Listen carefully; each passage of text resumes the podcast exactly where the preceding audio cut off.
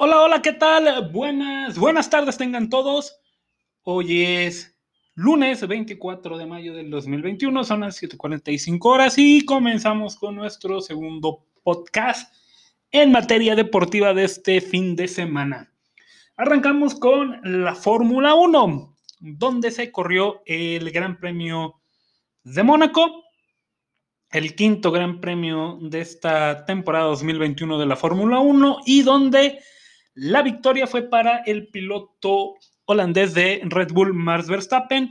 La segunda posición fue para el piloto español de Ferrari, Carlos Sainz. La tercera posición fue para el piloto eh, británico de McLaren, Lando Norris.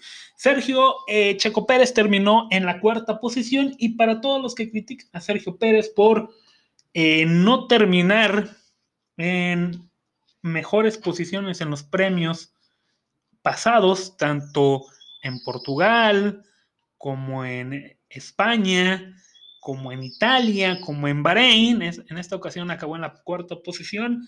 Para mi gusto, esta temporada Sergio Pérez ha hecho un muy, muy buen trabajo con la escudería Red Bull, pese a tener problemas en los ensayos libres, en estas primeros cinco carreras, como en las calificaciones el día previo a la carrera no ha tenido sus mejores actuaciones, pero ahí está dentro de los puntos, dando puntos importantes para su equipo, para su escudería, eh, ayudando en este Gran Premio de Mónaco a la victoria de, de, Max Verstappen.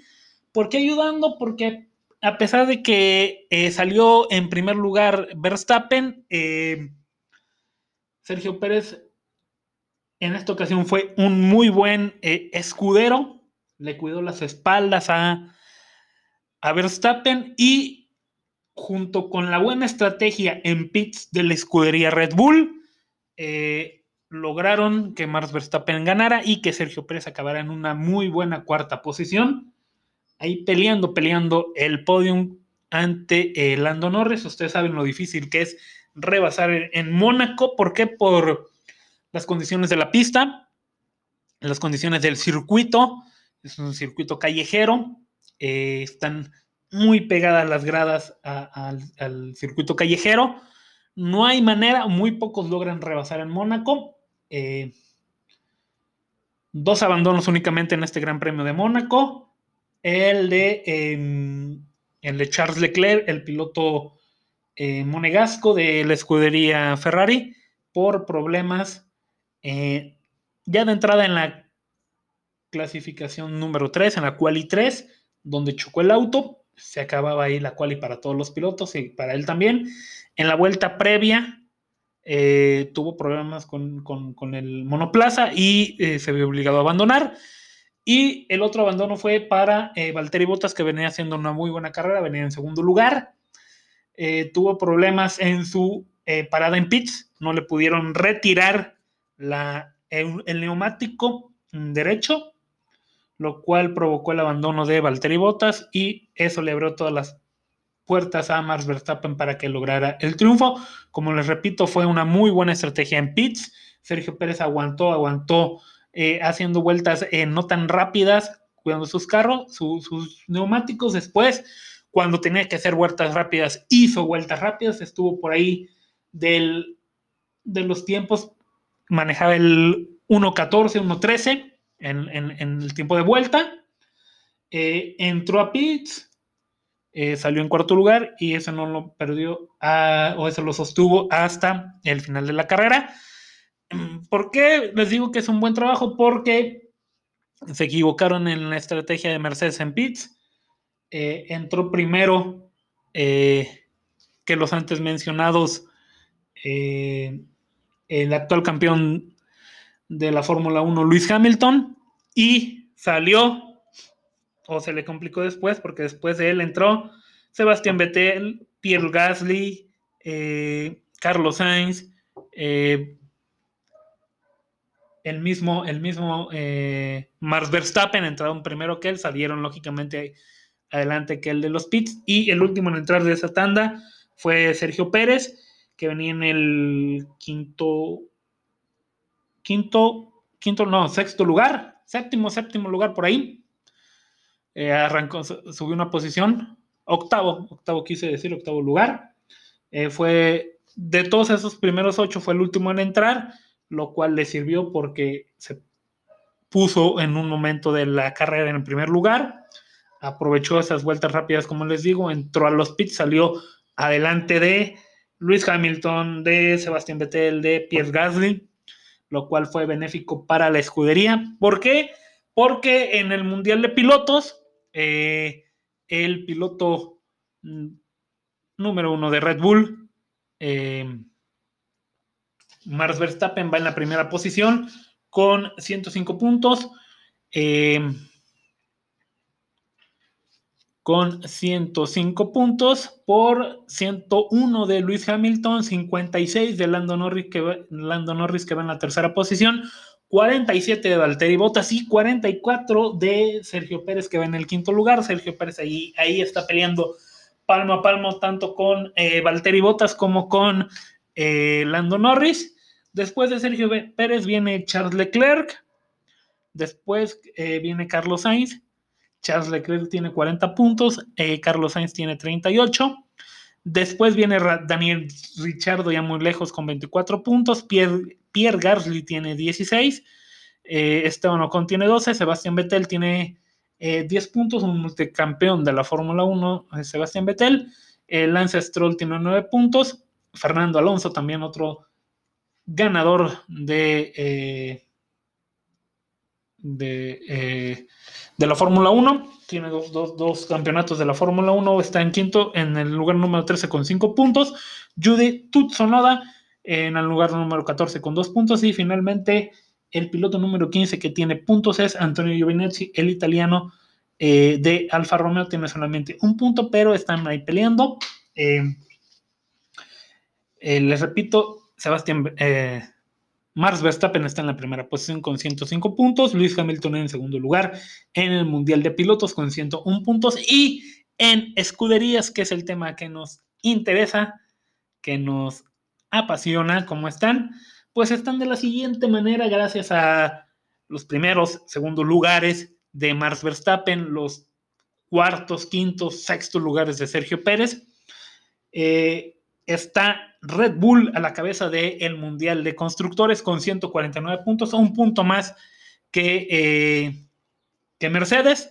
Y ya muy lejos, muy lejos de ellos está McLaren en la tercera posición, peleando con Ferrari, que está en el cuarto, cuarto lugar del Mundial de Constructores con 78 puntos. McLaren tiene 80. Esos dos eh, escuderías se van, a se van a pelear el tercer lugar.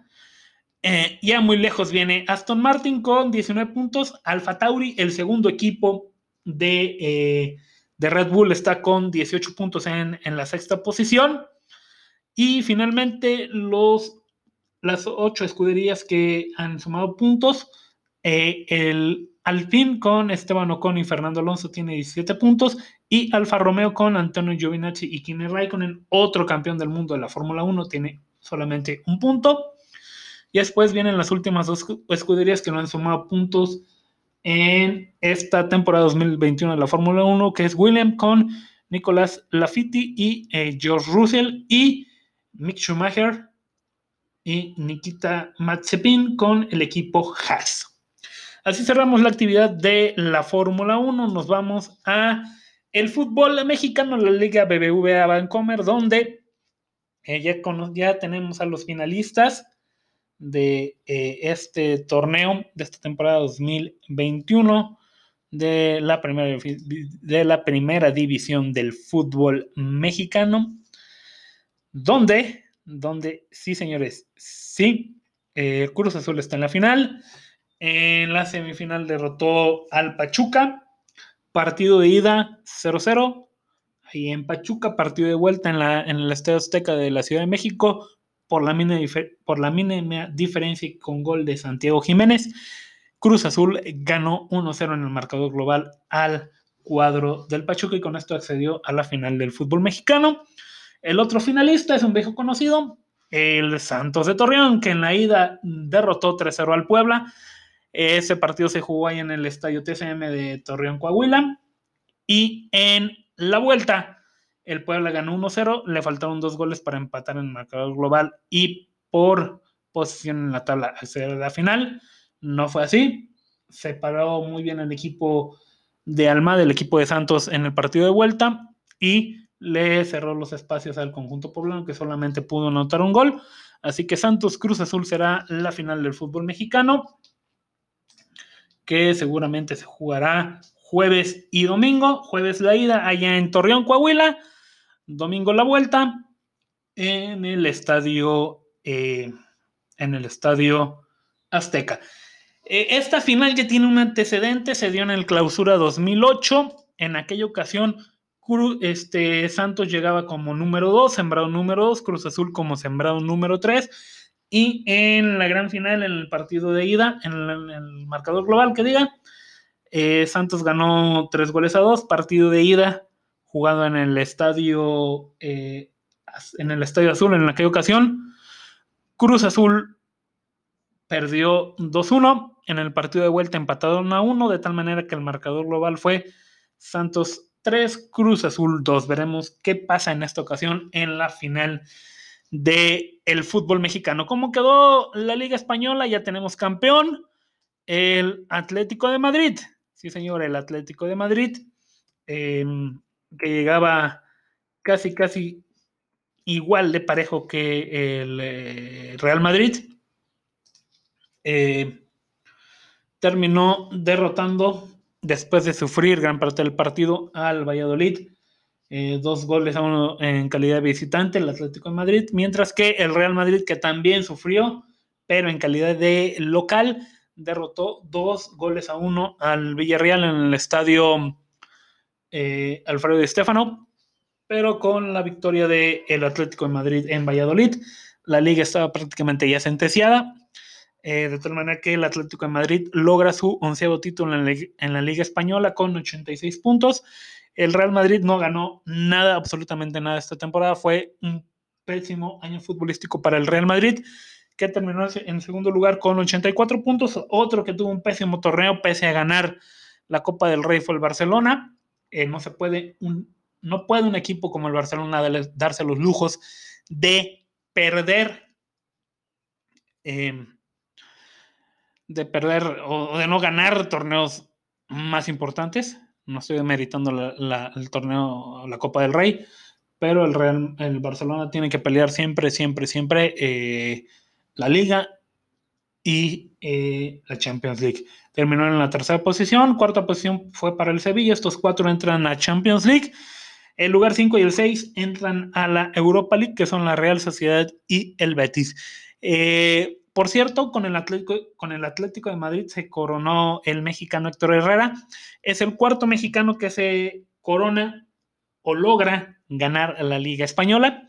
Primero fue Hugo Sánchez, después Rafa Márquez, después Jonathan Dos Santos y ahora es Héctor Herrera. Felicidades para el eh, mexicano Héctor Herrera por conseguir el campeonato con el Atlético de Madrid.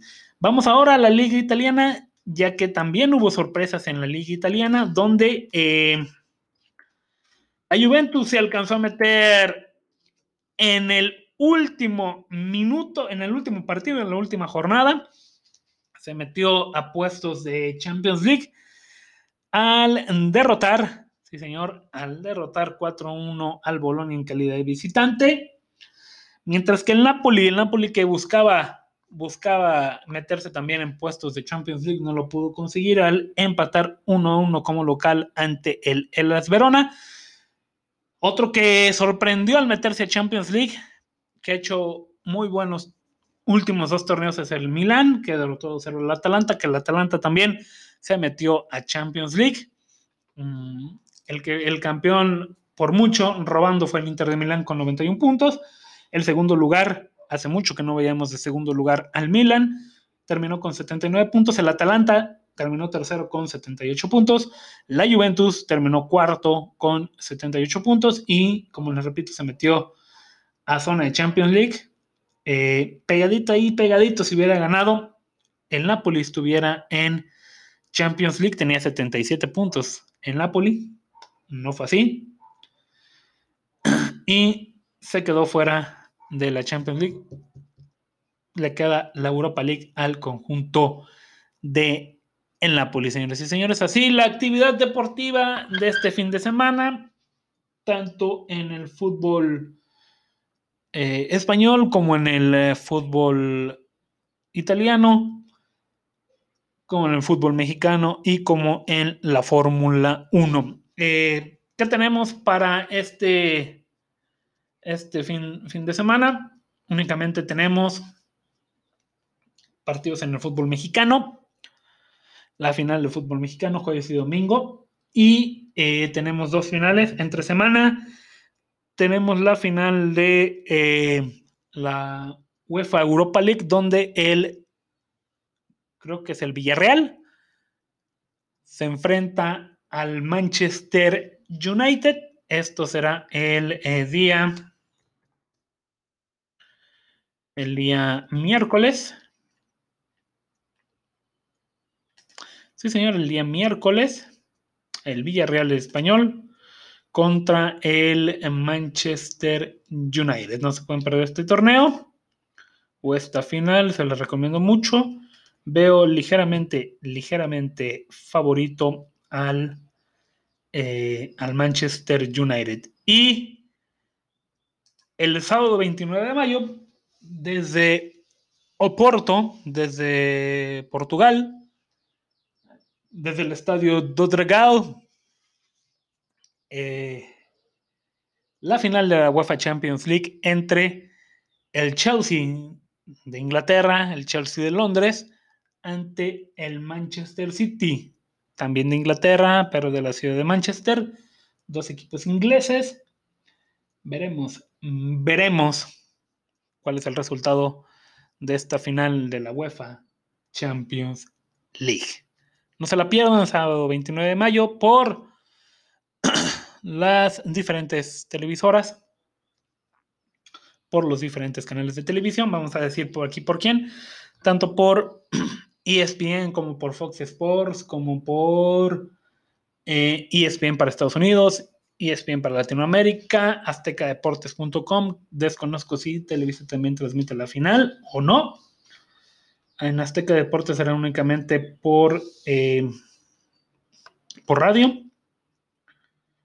En las demás plataformas las podrá ver usted en vivo. No se pierdan la final de la UEFA Champions League. Amigos, yo me despido. Este fue mi segundo podcast. Podcast. Espero que les haya gustado. Iré mejorando poco a poco, se los prometo. Escúchenme, síganme en todas mis redes sociales. Facebook, Twitter, Instagram. Eh, en Facebook, únanse a mi grupo, a mi página de seguidores, Rafael Domínguez, Rafael Domínguez Oficial, Rafael Rafa Domínguez 84 en Twitter, Rafael Domínguez 84 en Instagram. En fin, en fin, síganme, síganme allá en todas mis redes sociales, búsquenme en también como Rafael Domínguez TV, creo que estoy en YouTube, para que no se pierdan ninguno de eh, mis actualizaciones, búsquenme en TikTok, estoy como Rafa, Rafael Domínguez 8. Les prometo mucha, mucha diversión allá en TikTok. Gente, les agradezco que tengan una bonita noche de lunes y que tengan una buena, buena semana. Última, prácticamente última semana de mayo. Que se la pasen muy bien. Saludos, gracias. Totales, nos vemos después. Bye.